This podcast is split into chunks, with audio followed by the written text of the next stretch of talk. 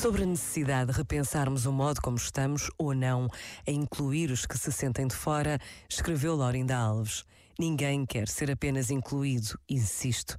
Todos queremos ser valorizados no sentido de sermos reconhecidos pelos nossos talentos e competências, sejam eles quais forem.